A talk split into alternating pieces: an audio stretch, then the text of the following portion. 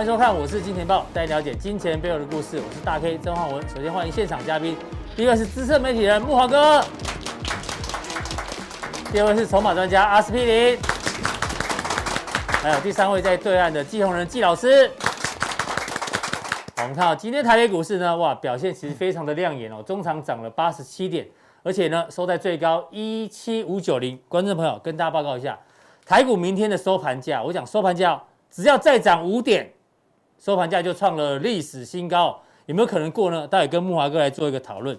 那台股为什么这么强？还是回到美股的身上，因为美股呢上个礼拜虽然涨跌互见哦，但是呢我们看一下美股周线的部分哦，特别是道道琼的部分，大家看。惯性没有改变哦。过去呢，只要一周黑 K 呢，第二周马上把它吞噬；只要一周黑 K，第二周马上吞噬。哎，上个礼拜哦，又来哦，一个黑 K 之后，马上是又吞噬哦。所以会不会是电子跟船产呢，都非常的有机会？特别是台北股市今天呢，双主流又来了。这个是钢铁族群，哇，一连串的涨停板。另外呢，二六类的航运族群也一样哦。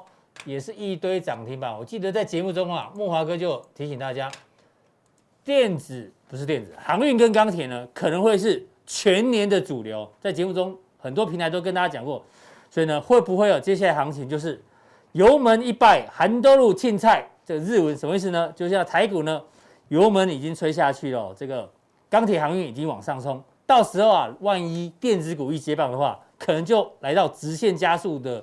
这可能性会更高，要跟木华哥来讨论。那我们先看一下美股能够大涨哦，最主要原因呢，哎，这个油价最近开始动了。那大家想说，这个呢会不会影响到通膨？那就这么刚好，油价呢最近哦创了两年半新高，刚刚好，拜登呢又要重新去轰轰炸哪里呢？对，伊拉克、嗯，叙利亚边境，这对于油价都会有一些影响，对于通膨也有影响，对原料价格也有影响。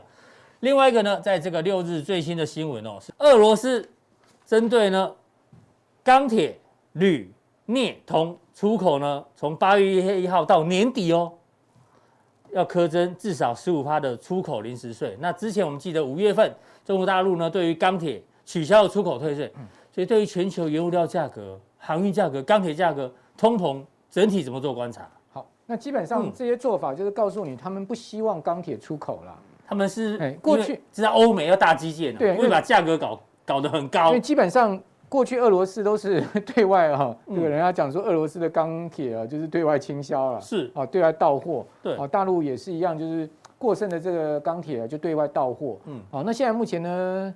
他们的做法都是希望说呢，哎，我自己的这个生产留在自己国内使用了，不要再出口了。嗯，哦，并不鼓励出口的意思就是这样子。当然，你有能力出口，你还是可以出口嘛。嗯哼。哦，就像中钢不是宣布了吗？他现在要以这个照顾内销为主了吗？是。哦，出口就暂缓了嘛。对。一样的意思。然后价格也不会调得太高。对，为什么？因为基本上现在目前全世界的这个钢价啊，都持续的在高涨。那在高涨的情况之下呢，那当然。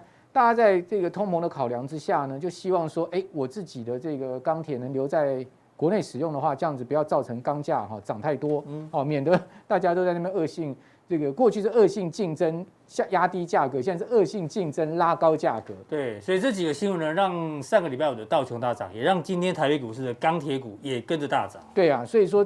告诉你，就是说钢铁的行情还没有走完，还没走完，包括航运的行情也没有走完，因为他们的获利情况真的都是非常好，是。哦，所以说获利写在这个呃股价股价的这个背后啊，就等于说挺股价继续往前走。那当然，刚刚大 K 有讲到的说，后面会不会变成是钢铁啊、航运啊，哈，这个船产加上电子变成是双主流？对啊，我觉得这个可能性是存在的，哎，哦，因为毕竟啊，七月份开始啊，这个股东会要召开了，是。啊，那台积电跟大力光。都要办法说会啊！台积电在七月十五号，大立光在七月八号要办法说会。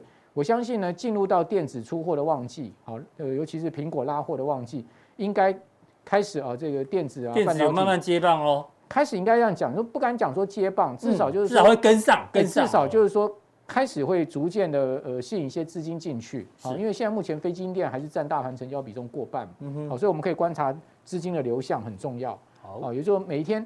这个非金电的这个资金啊，占比会不会持续的往下降？如果电子的资金占比要降很难哦，因为我们后面会讲，连这个银建业的大股东哦，都在交易什么？都在交易航运股。没错啊，对啊，对不对？哦，就是说 这个当然就是说现在目前时势造英雄了哈。银建业不不交易自己的股票，去交易航运股，对，而且还大赚啊。时势造英雄嘛，对，好，就是说我们在投资上面，我们在股市操作上，我们要跟得上这个。时代趋势哈。是，那当然现在目前一个很重要的趋势就是通货膨胀持续高因为刚刚那新闻都会影响到未来对通膨的预期啊。是，好，那这个美国的上周末公布出来的 PCE 啊，再次的这个突破前一个月的这个高点哈，继续往上升。各位可以看到这个呃美国的这个核心 PCE 呢是年比增幅来到三点三九，三点三三点三九，将近四三点四哈，对，事实上超过上一个月的三点一，好，代表说美国。整个这个消费者支出的这个物价呢，还是持续在高涨。对，哦，那持续在高涨的话，当然我们就可以去注意的两个问题。第一个呢，就是说通膨高涨会不会压抑到美股的走势？嗯哼。第二个呢，通膨相对可以带来什么样的这个投资题材？嗯。哦，这就我我们我觉得正反面观察的方向。是。那至于说会不会压抑到美股？如果说通膨真的会压抑到美股，道琼就直接下去了。对啊。不会要拉上来回到这个。所以这次压力测试看起来是成功的。对，基本上我认为道琼已经度过了这一波下压哦，恢复一个多方走势了，站回所有均线之上，站回所有均线之上，而且可能会去挑战历史的一个高点哈、嗯。那道琼这个相对回稳之后呢，我们可以看到费半其实也有机会再去挑战历史的高点。是。哦，你可以看到哇，费半最近也是在所有均线之上。对，那我觉得有两档股票很重要可以观察，嗯、因为美股呢现在目前标普跟纳指在创历史新高，道琼费半相对哈还没过高，对，还没有过高。所以道琼跟这个费半里面呢，两档股票已经创历史新高了。就是我觉得后面我们可以观察这两个板块会创。它也是领先指数过高的。对哦，这个就在这两个板块里面的成分股有两档股票，我觉得很重要。一档呢就是上周末公布出来这个财报非常好，Nike，哇，这个大涨十五趴，你有看过？解封概念股啊，哇，直接是一个大跳空，上涨十五趴，而且 Nike 的股价创历史新高。嗯，好，这代表什么？就是代表。通膨下面，其实消费者还是啊，这个勇于在购买这个生活用品啊，或者说还是有钱在花的。茂哥，解封之后最想做的第一件事是什么？是什么？shopping 去旅游，旅游大吃一顿，唱歌运还运动也有吧？对不对？对啊。对哦，这个好想去外面跑步都没办法，反正就是 outdoor 嘛。哦，好 outdoor 哈，不要每次在宅在家里面了，就是说相对过去都 work from home，现在是这个我们要 outdoor。嗯，哦，这个解封就是 outdoor。是，好，各位可以看到 Nike 就是一个标准的 outdoor 概念股。没错。那另外呢？费半里面的一个成分股很重要一档就是辉达。哎呦，NVIDIA，它其实股价也在创历史新高。它上个礼拜创已经创历史新高。对，它持续的在往上多方的一个结构走势，所以我觉得如果这两档股票持续能再继续涨的话，嗯基本上道琼费半创历史新高应该没有什么悬念了。那假设道琼费半持续能创历史新高的话，那台股你就不用太去担心了，迟早要突破的嘛。所以电子股现在虽然成交比重没扩大，但是只要美国的科技板块往上冲的话，可能就有机会了。没错。好，这个木华哥对于指数的这个补充，让大家了解一下。那待会在加强力的时候呢，要跟大家讲，哎呦，最近你把选股放在电子族群里面的 PCB 怎么挑呢？请锁定我们的加强錠。非常谢谢木华哥。那下一位来宾呢，是请教到对岸的季宏仁季老师，他要有一点点教学哦，教大家选择适合自己的投资策略跟方法到底有哪些呢？各位投资朋友，大家好，我是季老师。那大概有三个礼拜没有跟投资朋友碰面啊。那我们在台湾，其实这段时间疫情好像也是蛮严重的啊。那我们希望说，我们台湾的疫情能赶快的一个过去啊。那大家能够打到疫苗啊。那我们简单来分享一下哈，我们的一个交易的一个概况，交易的策略啊。那不管你是什么样投资人，你一定要自己的交易的方法或是策略。那这段时间，我们看到说市场上的一个交易的类型往两端移动啊，一方面是高频交易，一方面是价值投资。那价值投资的一个指标人物当然是巴菲特。那我们思考到一个问题哦，巴菲特在这两年他的交易的绩效其实并不是那么理想哦，他是远远输给了所谓大盘。那量化基金就会比较好吗？我们看这段时间的对冲基金，那它的一个绩效。其实也没有那么的理想。那最重要，在这段时间赚钱的人是什么人？是中间做投机交易的人。那我们知道说，市场上常常有一句话说：“哎，市场上一定存在泡沫。当泡沫形成的时候，我们要享受泡沫带给我们的股市成长的快感。但是当泡沫要破灭的时候，或者你知道泡沫破灭的时候，我们要赶快怎么样？赶快的离开。那这段时间我们来想说，哎，市场上哎短线交易或是当冲的一个获利比较高，那这些策略大概是属于什么样的策略？我们看到这些策略大概从这边看得出来，市场上大部分分成所谓的市场派跟基本面的派别啊。基本分析就是我们做价值投资。那我们常常在这边分享说，国际的一个财经的一个观念，这就是属于基本面、总体经济、总体经济或是价值投资，它的影响会比较长远。短时间你不见得能看到所谓的一个绩效。那做价值投资很重要的是这家公司能不能成长。价值投资有三个面向啊，我这边跟投资朋友报告一个面向叫成长，我们要抓成长。另外，就基本面的分析操作包括什么？包括了事件驱动。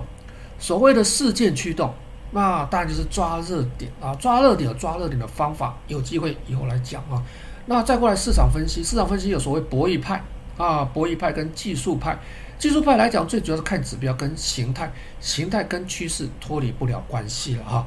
那这些都是我们来看。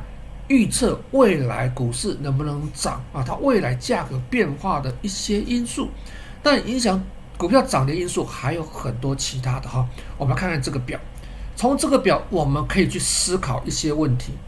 影响股市涨跌，你认为最重要的因素是什么？国际政经的局势哦，美国股市涨会影响到全球股市的涨跌。因为美国资本市场占全球资本市场的比重将近四成，包括的股市跟债市跟我们期货交易。再过来总体经济，总体经济就是我们这一段时间常常跟我们呃投资朋友分析的一些我经济成长率啦、哦 CPI 啦、PPI 之类的，就属于总体经济面的。再过来是政府的政策，政府政策我们看到全世界目前来讲。由美国带领的所谓的各国政府的政策都是倾向偏多，对股市偏多的。再过来市场资金，因为全世界都是宽松的资金的政策。再过来产业循环啊，在政府政策跟市场资金的引导之下，什么样产业有机会？这个产业当中的领头羊是什么公司？公司获利状况怎么样？市场的投资人的情绪有没有被带着走？市场情绪被带着走，股市短时间的重挫。是短时间的影响，还是会影响它未来获利？未来获利会不会影响到我们股市未来的表现？应该这么讲。再过来技术面、心理面跟筹码面，这都是影响我们股市涨跌很重要的因素。给投资朋友五到十秒钟，你认为哪一个因素影响股市涨跌最重要？最重要的大概是政府的政策跟市场资金。钱往哪里去？我们说这段时间市场上的资金太过腐烂，各国的超发货币资产负债表，哎，央行的资产负债表其实都已经破表，哦，都已经破表。我举个例子啊，这段时间人民币是紧盯美元政策，美元涨，哎，人民币跟着涨；美元跌，人民币跟着跌。中美不是打贸易战吗？但是你知不知道，美国在这一段时间狂买中国大陆的商品一点三四兆。如果中国大陆照单全收的话，他收到的是可能持续贬值的美元，他卖出去的是什么？货真价实的商品。在这个情况之下的话，通膨会输入到中国大陆来，所以中国大陆会不会完全买单？这是我们要去思考的一个问题。第二，来看到什么？看中国大陆持续减持美债。我们知道，中国大陆跟全世界二十几个国家有货币互换协议。货币互换协议的目的就是我要绕过美元，我们的交易不用透过美元，我可以针对欧元区哦，针对其他的一个国家的货币，我们商品交易就由我们货币两国货币互换协议去做互换就可以。所以，中国大陆现在减持美债。哎，大家觉得说哦，这个对中国大陆未来可能有一些影响，或许有一些影响。那全世界现在都有一个政策在减持美债，或者是去美元化，包括欧盟。再过来，我们看到说，川普时代就禁止所谓的美国退休金买所谓的中国概念的股票，但是资金就因此减少流入中国大陆吗？或是流到所谓减少流入所谓的中概股票吗？其实没有，国际增国际的资金还是透过生物港通流入 A 股。那从这边我们可以看得到哈，这单就是这个日线图啊，它是净流入，有买有卖，你可能看不出来，但是你看我们框框这个红色，累计净买入，包括沪股通，沪股通就是透过香港的这个券商沪股通的一个额度去买进什么上海股票，深股通透过这个这个深沪港通，透过这个香港的额度去买什么买深圳的股票。累积在开放以来净流入一点四三兆人民币，持续流进。这个表可能看不清楚，我们再看另外一个表。从这个表我们看得更清楚。不管股市涨涨跌跌，红色线就是上证指数的涨涨跌跌。这两三年相对来讲啊，中国大陆包括上证指数的涨幅其实并不算很大。但是深沪港通的资金持续流入，你看到上面这一条线，就是北向资金持续流入的金额。不管中国大陆股市涨跌，国际资金都透过深沪港通流进 A 股，这还不包括 QF 的资金。所以很明显的说，我们说市场上股市能不能涨，很重要因素就是政府政策跟市场上有没有钱。有些时候坦白讲，跟基本面。可能没有太大的关系。好，好，市场资金如果流到中国大陆，中国大陆有什么题材股票可以值得我们去关注的？譬如说，我们从去年开始讲的所谓的中国大陆实施所谓双循环政策，双循环包括什么？内循环跟外循环。好，内循环就是内需嘛。哦，内需包括什么？包括食衣住行娱乐，包括什么？进口替代。进口替代有什么呢？我们在这一段时间大半年来，我们讲什么医疗器械，这就是进口替代，包括什么半导体，这些属于进口替代。啊，那讲到食衣住行啊，我们知道说在上个月啊，有一家公司叫东鹏饮料啊上市，上市之后股票就一直涨啊。东鹏饮料类似这个红牛啊，它是机能性的饮料，买这档股票中签的话哈，一档股票获利超过十九万。人民币，所以这是内循环相关题材的股票。好，市场资金当然有到所谓食品相关题材股票啊，食品相关题材股票其实是很多元的。从这里可以看到哈，这个食品饮料包括什么酒类也归类为食品饮料哦。这边白酒，哎，白酒其实上市公司二十几家哦，这只是一个比较重要的龙头股票啊。包括什么啤酒，哎，啤酒不是只有这两家。啊，啤酒有很多家，包括说调调味品啊，包括乳制品等等，这些我们找什么？找龙头股去看，找出来的时候，我们要看它什么？看看它的获利、营收跟盈余的状况。我们举医药类股为例子啊，医药类股片仔癀，因为学生写报告写了这档股票，那我们就跟投资朋友稍微分享一下。片仔癀是中国大陆四个很重要的中药概念股。啊，它是绝密配方的股票，取得绝密配方股票啊，呃，受到中国大陆国家保护的这个绝密配方的一个公司，包括了片仔癀啊，它是这个福建的上市公司，包括什么同仁堂、东阿阿胶，还有什么云南白药这四家公司。我们看什么？就看它什么营收跟盈余有没有持续成长。很明显的，这些公司的营收、盈余持续的成长。持续增长从哪里看得出来啊？譬如说，你从这里看得出来啊，净利润你可以看 ROE 啊，也看 EPS 成长率，这个都可以看，都可以找出来，就是它有在成长。我们说价值投资很重要一个重点在于什么？它的成长性有没有办法持续成长？我们不见得找那种所谓高成长的，我们要找什么？持续稳定成长的。坦白说了啊，我认为这种所谓的片仔癀股价。短线涨太大了，所以我们操作这样的股票就什么呀？技术面操作，基本面可以这个辅助我们啊，买这个股票没有太大风险。操作上要什么？要在技术面操作啊，技术面操作，譬如说我们在去年开始我们就讲 S M P 五百的指数，那我们讲 S M P 五百指数，就说你要观察它指数的变化。坦白说。我们说美国的经济状况其实并不是很好，最重要是政策积极做多，因为美国股市不能跌，美国股市一跌，它没有找到跌接盘的人，股市一跌，整个美国经济会垮掉，就是因为不能跌，所以技术面一直持续稳定的偏多。所以，我们去年就开始，你告诉你说，哎，基本面不好，技术面偏多。那我们在看这些股票的时候，包括个别个别股票的操作，我们最重要的是什么？趋势追踪，趋势追踪它是偏多偏空，我们好拟定我们交易策略。好，均值回归，均值回归包括什么？涨多了就是乖离，正乖离过大修正；跌深了负乖离过大修正，叫均值回归。包括什么？离开我们的净值。股价净值比偏高会修正，股价净值比偏低会反弹，这就是均值回归的概念。再过来什么价差交易？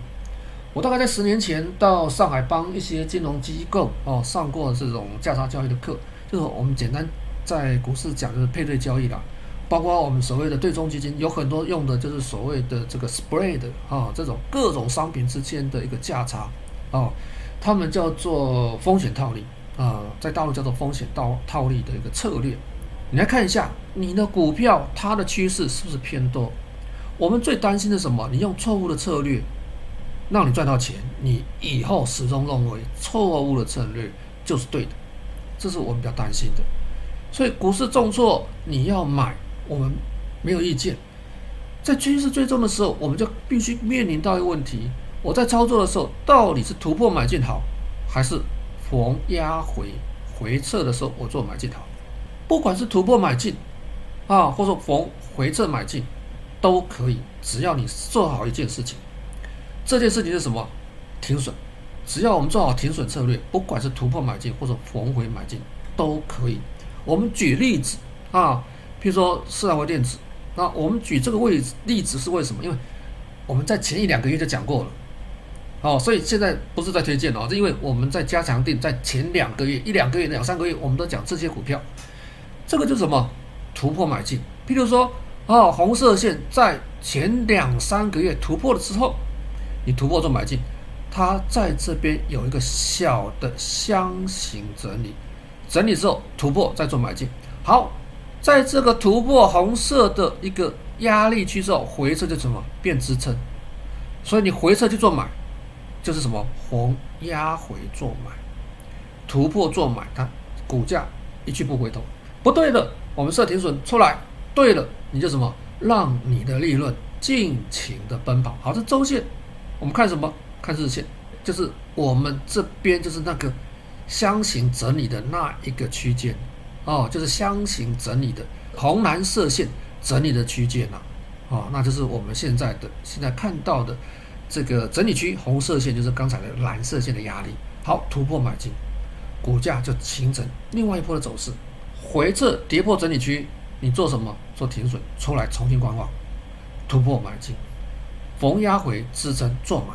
好，另外还有一档股票是香港的顺义光学，顺义光学其实我们是在几个礼拜之前介绍过的，好，所以我们现在不是推荐的，就告诉你说我们的策略。哦，趋势追踪的策略最常见的就是突破买进跟逢支撑做买。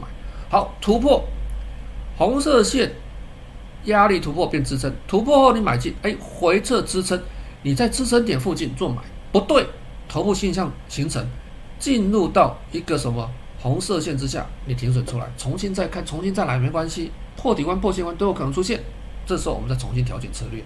好，现在它又到什么整理区的高点，又将突破。突破买进很重要，观察就是量，成交量有没有出来？成交量出来，突破买进，我们认为是完整的。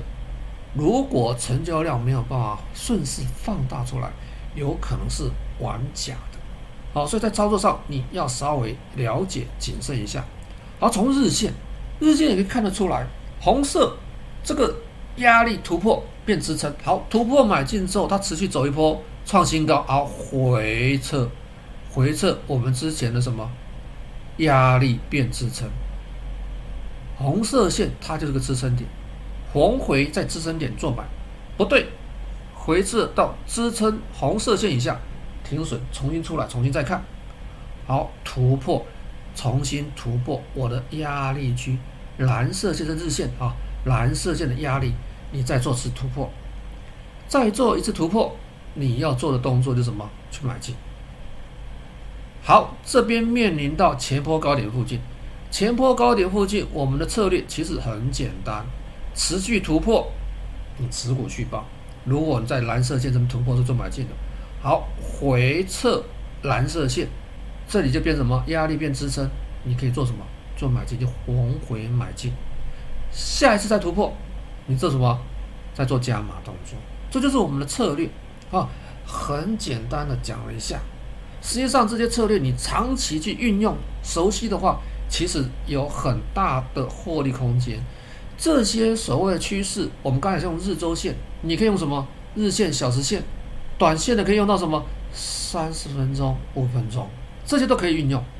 好，我们休息一下，等下来看看加强錠，我们怎样从这个所谓基本面跟趋势面找到适合我们在这一段时间投资的标的。谢谢。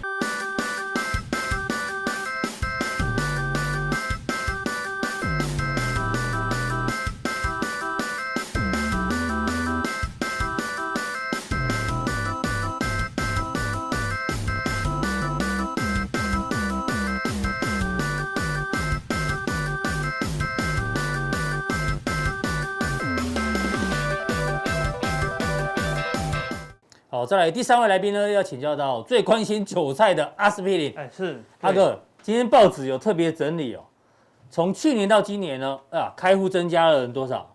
将多增加了一百五十万人，超多人在开户。对啊，你一直以来一直跟我们讲这件事情。对，那今天呢，有人去统计这个年纪哦，他说你投资多久？五年以下的占了多少？超过六六成了。对，那六成里面呢？又有将近一半呢，是二十岁到三十岁，代表都很年轻。对，都是年轻人在开户。对啊，那为什么要开户呢？这边还有一个细项哦，你去选择券商开户的原因，第一个哦，占最多原因是开户速度要快。对，年轻人就是急啊，你知道吗？很多都线上开户。年轻人就是年轻人，对不对？对对对，很多线上开户就好了，你知道吗？嗯。然后第二个是说哦，不用另外开银行户头，这很正常。对。第三个，APP 操作特别容易啊，年轻人都都用手机下单。对啊，我的下单软体现在多一个闪电。嗯，闪电下单呐、啊，哇！现在大家都快速下单，就是因为手机下单，难怪赖群主这么泛滥了嘛。对对对，所以看完马上按跳过来就按按下单的了。对，这样子。对，这好像少一个选项哎，什么选项啊？什么选项？我以为年轻人开户会看到底营业员够不够辣，因为很辣，所以我就去开会。那是不能说的秘密嘛，这样子。对对对。他就算找到很辣的，他也说哦这间服务好，这样。是，对，就跟买车子一样，对不对？对对对，明明就是业务员的关系，哈，对不对？明明就是这样嘛，好，没有那个选项没关系。好，这个是台股为什么这么热的原因在这里哦，都是年轻人。那不止散户很热，连大哎连连这个大股东都很热啊。对对，今天呢，大家一直在讨论说被银建业耽误的自营商都超会做赚钱的。对啊，包括黄翔啊、富旺等等。哦，对，哎，大家看一下，全部都是赚钱的，全都赚钱，而且都是用什么？它都是航运股。对，连。谁做航运股谁赚钱，你知道吗？一般大股东哦，只做自己的股票比较多啦。对，就连大股东呢不做自己股票，跑去做航运股，哇，难怪航运股这么热。然后看一下公司的 EPS 一点二，航运股的 EPS 二十三块，这样子。对，当然去做。干脆投资别人好了。对啊，这比较快这样子。所以你今天要教我们这个大股东哦的进出，对于股价有什么样的影响？真的，发现大股东做别人的，哎，都很赚钱。嗯，对，你说都去听别人，对，大家都一起聊天吃饭，虽然。他们都有朋友嘛？行情会不会开始变闷？为什么？因为不能群聚，他们开始听不到。但是有赖了，有赖了。对，他们都知道其他公司，因为大大老板的消息一定是比我们正确嘛，对不对？所以那有时候呢，大老板如果卖自己的股票，大家就吓死了，对不对？最近很多大股东啊，不止银建业的大股东有动作，嗯，最近航运业的大股东也是一直有动作，而且呢，都在发抖，你知道吗？他的他很怕。一被一卖掉，以前就买不回来。以前身让哈，大家就会吓死他，因为他是大股东，对不对？没有，现在身让会被笑，你知道吗？一身让就被嘎空了，对不对？他很怕，我身让他买不回来怎么办？对啊，因为大家想最近航运股大股东有在有在申报转让，对啊，怎么办呢？一身让以后就往上冲啊，对不对？哈，所以我们来看一下，这 到底是大股东身上真的会完蛋吗？对不对？每次他大家因为前阵子的那个第一次上个礼拜。在上上个礼拜啊，对不对？大股东一升让，航运股就重挫，就拉回，对，就拉回，对。但这次再度升让，我今天好像全面涨停了，全部大涨，哎，没有再怕了，好，对不对？他说你再升让，你再升让，我让你买不回来，哦，对不对？我让你当不成大股东，变成小股东哦，变成小股东，好不好？对不对？哈，这很多人看到大股东升让，说，哎呦。对，就好像那个周星驰里面讲的《食神》那一部电影，这边有一批牛肉，好便宜的，对不对？那正常来讲啦，是大股东身上不是好事情。通常对股价应该是一个趋势的扭转，通常啊，逻辑是这样嘛？对啊，谁可以比大股东更了解公司？不可能啊！大股东想要走到公司哪里就走到哪里呢？对。他找到会计部来账给我看一下，对不对？营收要挪下也不是不可能的。对对对对对，下个下个月 EPS 是多少？估给我看，都估呢，都乖乖的呢。因为一个公司董事长最大，一个企业里面大股东最大呢，对不对？所以这样说大股东应该他要很了解的。所以通常大股东卖股，哈，我们会要谨慎一些，逻辑是这样子。嗯。但是数学不会骗人，好不好？数学不会就是不会。是。我们就用数学来看一下这大股东。表现的怎么样啊？对不对？好，我们现在来看一下数据哦。对，这个是最近大家最怕的，对不对？又开始出现卖股潮，不管是空运啊、陆运啊、海运都有了。对，全部都开始都有一些申报转让。对，但是重点是什么？有一个申报转让有个关键，我卖我申报转让以后有一段时间慢慢卖了。嗯，所以照理说我是聪明的大股东，我会挑最高点卖吗？嗯，我如果挑，假设举个例子，大家最有名的就是那个国巨。嗯，我如果在一千三。卖开始升让，等到我卖掉的时候可能是六百，对不对？因为大家就开始一路往下卖嘛，对不对？所以通常大股东，我问你哦，他一定是左边往上一路往上卖，上涨的过程中开始升升升涨比较好嘛。如果是往下跌的时候我开始升涨，就卖不掉了啦，越卖越低啊。我如果这我一卖就营收创新低，我还有内线交易的疑疑惑呢，对不对？哦，你怎么一卖营收就创新低？你一定知道消息嘛？你可以说，呃，我不了解公司情况，你怎么可能，对不对？对。所以，我如果卖了，下个月营收创新高，哎，我就没有内线交易啦，对不对？因为它是一路涨啊，对不对？所以通常第一，它一定是在好的时候慢慢卖，在上涨过程中做申报转让，沿路申申报转让，对不对？第二，如果我我觉得它会涨到一百五，我一百就开始升让了，我就想慢慢卖到一百五了。然后话说回来。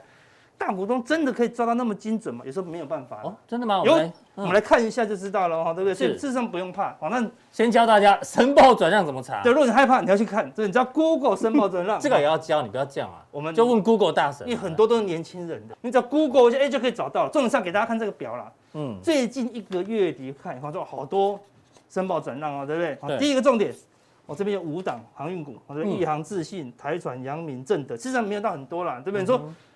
涨最凶的望海怎么没升上？对不对？涨、嗯、最凶的长荣也没升上啊，嗯、对不对？如果真的航运哦，各大一口气升上十几家，那你就要小心了，嗯、对不对？好，那一航跟智信并不是正统的货柜股了，对不对？嗯、上市比较怕是因为阳明啊，而且说、嗯、高达一万三千多张了，好，对不对？所以当然比较影响比较大，好、嗯，对。那你可以看这个表，第一。好张数哦，甚至重点要看数量啊。那九十张影响就不大，啊，对，那可能就是需要一些现金。是，那重点看身让人，这个是有些有有时候有猫腻的，但是你要看他的什么身份，是不是关机人，重重点人物。对，如果是经理人，你一定知道啦，你不是大股东哦，你是经理人哦。是，那重点，哎，它有很多种方式哦，还有一般交易、巨笔、巨额作为交易，这都是要交易的。嗯。赠与感觉好像就是不是要卖啊，我只是送人而已嘛。对对，所以事实上，哎，这边也有很多种信托啦等等的。对，所以说我们来给大家看一下有哪几种，简单看一下就好。不要说我们没有给，我们给是给一些关基本的教学。当然，嗯，这个信托反而是最好的。嗯哼，他如果是申报转让，但变成转让的信托，我就不能卖喽。对，信托反而不能卖。反正是信托是最好的，对，我是超过成新人，把它锁住筹码了。嗯。赠与，他说我先给别人，那个要卖他的事情了。嗯哼，好，但是有时候一给人家他就卖了了，好，对不对？好，所以中期可能卖是恰特定人，就要找个外资哦卖给人家。突然这个如果交易张数比较大的哦，对对对，就恰特定人。那卖了以后他他怎么卖？那他的事情了，因为我怕我卖会影响市场，我就恰特定人。所以中期可能卖是最明显的哦，一般交易就是我我明天就要卖了，是我升上完以后，未来一两个礼拜内我就是要一直卖哦，我摆明就是要卖哦。所以一般交易你要最担心呐，好那。我们来看一下过去最关键的一个人。好，国巨这个例子。国巨，哦，讲到国巨，我才发现说，哎呦，他的最厉害的那个高手前期，嗯，他不用身让了，我找不到他身上的数据。真的吗？对啊，那这最最新的数据是二零一七啊，他是在二零一八年国巨最高的是相对高档的时候，真的假的？没有那一笔，没有那一笔啊？对对对对对对，他不知道是不是不用，不是没有大股东那些条件这样子，嗯、所以他可以不用声让，或者他只是恰特定在外围做完而已啦，它只是公告而已。嗯哼。对，但是它不用申，所以它不属于申报转让这一类啊。对它可能没有那个，但是有公告就是有公告了哈，对不对？哈，那大所以大家觉得哇，那像国巨应该最厉害哦，对不对？所以我们才找国巨的什么该申让的这些大股东们，对，找出来了，看有有各式各样的投资公司，你看很强吧，对不对？重点是，哎呦，有高手在里面，哎呦，老板在里面，老板身上应该最准最准哦。理论上是这样，没错，逻辑是这样嘛？好，那我们看到这些日期都有人，有些自己对，我们帮大家全部挑出来。好，这是国剧，嗯。过去有升让的情况了，你可以看到这个地方升让完，你看它不是在最高点哦。对，这个地方喊升让，哎呦，既然股价还还有高点，那还有高点哦，对不对？所以升让是最高，不是哦，对不对？但是是什么？相对高点啊，对不对？第二次升让就是跌到一半哦，开始升让哦，所以这两次升让是算厉害了。对，好，一升上大概就卖在一个相对高档，然后就一路跌了啦。哎，那这这次升上就这就很惨了，对不对？怎么卖在相对低点？升上在相对低点哎，对不对？好，他什么？他缺钱，对，或者说真的看不好公司，看不到未来的燕子，对不对？所以看有时候，这么举个例，多头的时候它会升上，但可能不会是最高点。好，那空头的升上的时候你就不用担心，通常就会接近低点。哎呦，因为大股东都被卖掉了。这还蛮有趣的。那这个两个蓝色为什么两个圈圈？这个就是我们的刚刚讲的这个高手。你以为他是高手的陈泰明，陈董，陈董，陈董事长，对不对？你觉得哇，这边卖掉，陈董这边这个地方出现申报转让，你说啊会完蛋了，就没有呢，后面又又飙一段，对不对？后来从七块涨一倍呢，对不对？而且你看，他有时候只是现金需求了，所以有时候不能看到黑影就开枪。对啊，那他说涨上来了，他可能这个地方有现金压力，或者他可能一路买啊，对不对？好，你不知道，好，这种原因不一定，好，对不对？你看，所以连陈泰明都不会卖在最高点的，好，对不对？所以有时候大股东有很多种原因，那那最后一个。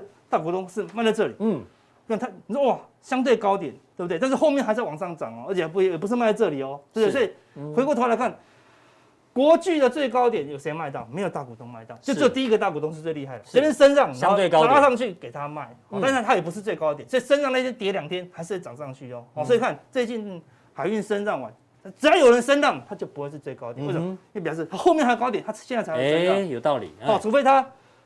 已经有跌下来的，再升让，那你就要怕，可能就会还有低点，对，就可能低点哦，对，那现在是正在涨嘛，正在涨升浪，通常可能还有高点，可能还有高点，过去的经验是这样。子的，对不对？好，那我们再来看关键几个人物啊，你说，你说，你说那个被动元件可能操作没有很灵敏，对不对？好，我们再来看一下，有这三个最大，长隆、望海、亿航、亿航的，好，这三个都，呃，也是日期都帮你标出来了，标出来了，这是最近一直升上的啦，长隆不用讲，嗯。二零二一升上的到二零二零的都是错了，对不对？因为都是喷出嘛。你看，二零二零、二零二一三月升上一次被嘎，四月升上一次再嘎，六月升上一次又嘎哦，对不对？好，所以最近升上都不是最高点。人家不是放空，不是被嘎，他只是没少赚，少赚，对，少赚，少赚了，对对对。所以他们他们大股东不可能想到卖到最高点。当然，你你你这一张、两张、五张，你会想要卖到最高点？那大股东有几张？几万张，几万张嘛，就随便卖，只是要个零钱回来而已啦，对不对？好，那我们来看这些关键的几个，一样标到 K 线上面，给大家看一下，对不对？好，那大家了解到，那长隆，嗯，好，那二零一五年哦，你看二十五块它怎么不升上？对不对？二十三块怎么不升上？二十块怎么不升？跑来这个地方升上，对不对？你看我们说股价都很领先那个什么。嗯呃，那个营运数据，嗯哼，这个时候营运已经很好哦，那股价领先嘛，嗯，所以可能跌到这里来的时候，营收开始衰退，开始衰退，对，这个时候他们才开始升上来，你看，你看，对，这这个时候，这个时候是过去的，对不对？好，那谁我们自己去查了哈，对不对？但是他就开始升上，现在升上完毕之后，有跌一点，但没有跌很多，对，看几乎是营运开始衰退，它才开始升上，对不对？好，到这个地方它还在升上，还后后面都还有低点，但是是不是超级最高点？不是哦，绝对不是，所以大多头的最高点。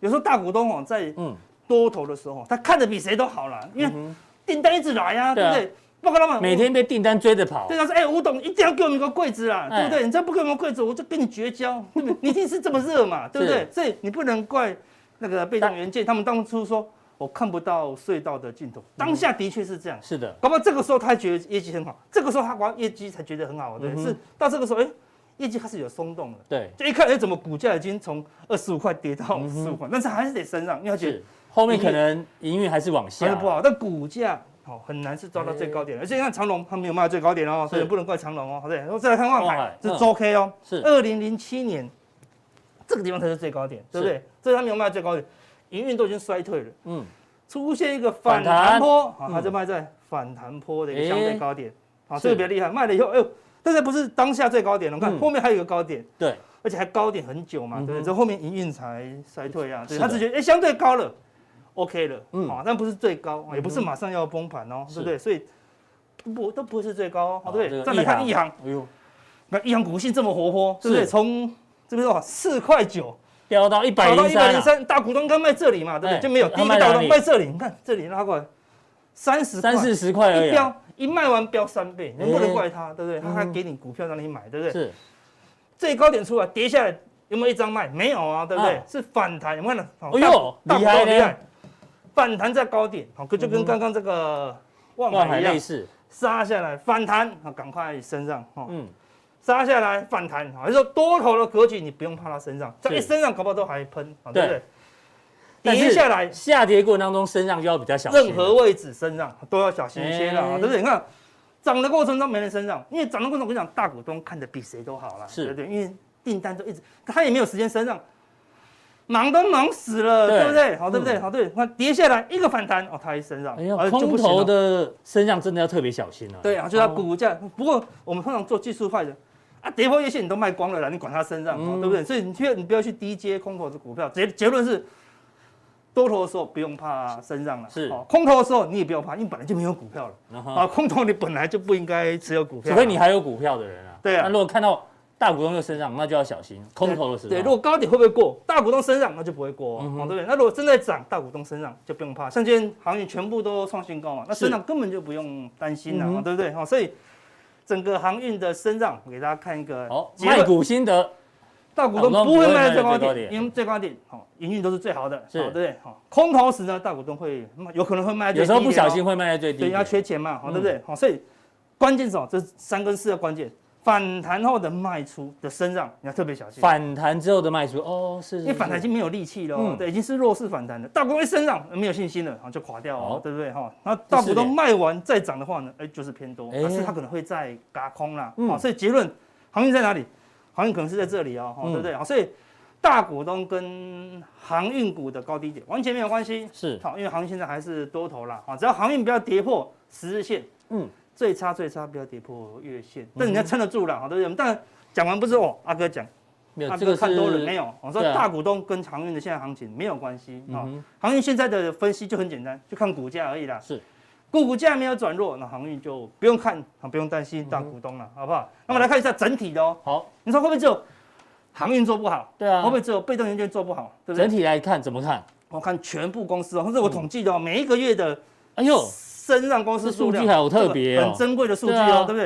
然后再来说看，二零一九年八月份。忽然暴增，完完蛋了，完蛋！大批的公司，这么多公司，这么多大股东升，应该不好哦。嗯，二零二零三三月四月一堆大股东升上哦，对，应该更完蛋了。去年疫情最严刚开始的时候，对啊，一堆公司申报转，对啊，二零二零的一二年又暴冲，好对不对？好，那今年的三月四月又暴冲哦，来看它暴冲的结果，通通是低点。今天给啊！一跌下去，哇！大股东吓到，赶快升上。哎呦，真的？对啊，去年疫情最严重哦，我们都在低阶低阶。我跟大家当时跟大家讲，断头差不多可以可以低阶的，对。这大股东拼命升上，哎，对不对？这个地方涨到一半的时候，大股东一升上，这一个回档，大股东吓到，哦，历史新高，因为这时候创一万四了嘛。嗯，大股东赶快一升上，就又被轧空。是，今年今年疫情跌到最低点，大股东又赶快升上，你看，所以大股东。他不是操盘手，对不对？他很很会做营运，好，所以他有时候哈，他的绩效呢哈，不会比你想象好，但是他可能长期下来都赚钱了，因为台股整体就是往上营运嘛，所以他赚的是大钱。短线的转折，有时候呢，整体来讲，搞不好是反指标啊，所以下次大股东。哦，出现这种，对啊，我们再看一下哦，最近大量的，最近没有了啊，因为三四月份已经申报转让太多了。对，如果下次看到大股大股东突然大股东升了，你要高兴一点，是的，也可能是相对低一点哦，指数的部分，那是有钱，对，但是他们很恐慌啊，对不对？所以这个很大的关键，所以结论哦，大股东不用怕了，因为大股东并不是非常厉害，除非有前期出现，好，那我就要小心一些。目前来看，只有前期绩效最好了，嗯，所以等一下。不用怕大股东，不用怕大股东，但你要是怕什么呢？好像加强定跟他讲有另外一个东西，好，你要更害怕一些。哦，到底要害怕什么？对，加强定怎么定？要怎么定？还是提醒大家一下，对，更关键的数据，对不对？你要想要知道多空，加强錠看完以后呢，显示完整资讯，三个传送门。我们现在未来的关键的多空转折，我们都会在加强定来跟大家分享。好，非常谢谢阿哥，我今天把这个大股东的这一个申报转让呢，把它跟指数还有类股呢，这个合并呢，一起跟大家做整理跟分享哦。非常谢谢阿哥，那待会更重要的加强力马上为您送上。